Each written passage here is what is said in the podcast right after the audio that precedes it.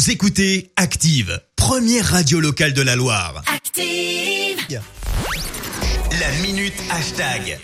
On va faire un petit tour sur la twittosphère avec oui, toi Marie. et c'est une première pour Twitter. Le réseau social a signalé l'un des tweets du président Donald Trump comme trompeur. Le président américain a critiqué en fait dans un message le vote par correspondance, accusant cette méthode d'être frauduleuse. Twitter a donc signalé comme potentiellement trompeur ses, propos. La réaction de l'intéressé ne s'est pas fait attendre. Explication du correspondant de BFM TV aux États-Unis, Cédric Fraîche. Effectivement, Donald Trump a réagi dans les deux heures qui ont suivi sur Twitter en disant que Twitter interférait dans la présidentielle de 2020. Et il ajoute qu'il ne laissera pas étouffer la liberté d'expression.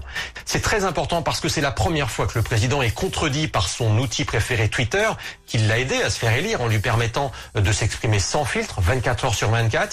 Hier matin encore, il accusait un présentateur télé de meurtre sans aucune preuve dans une affaire pourtant élucidée. Voilà, la page de fact-checking de Twitter est d'ailleurs remplie de tweets hein, du président Trump. Sachez que les modérateurs peuvent répondre soit avec des mises en garde ou des avertissements. On peut même aller jusqu'au retrait du, du message. Hein. Le président brésilien, d'ailleurs, je crois, on avait fait l'expérience euh, à deux reprises hein, dans le passé avec euh, des, des tweets euh, sur le coronavirus. Hein. Il remettait en cause le confinement euh, décidé pour lutter en fait contre le virus dans, dans certains pays. Euh, D'ailleurs, ça ne se passe pas très bien au niveau sanitaire euh, au Brésil.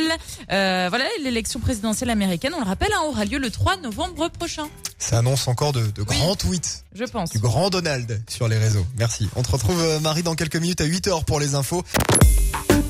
Écoutez Active en HD sur votre smartphone, dans la Loire, la Haute-Loire et partout en France, sur activeradio.com.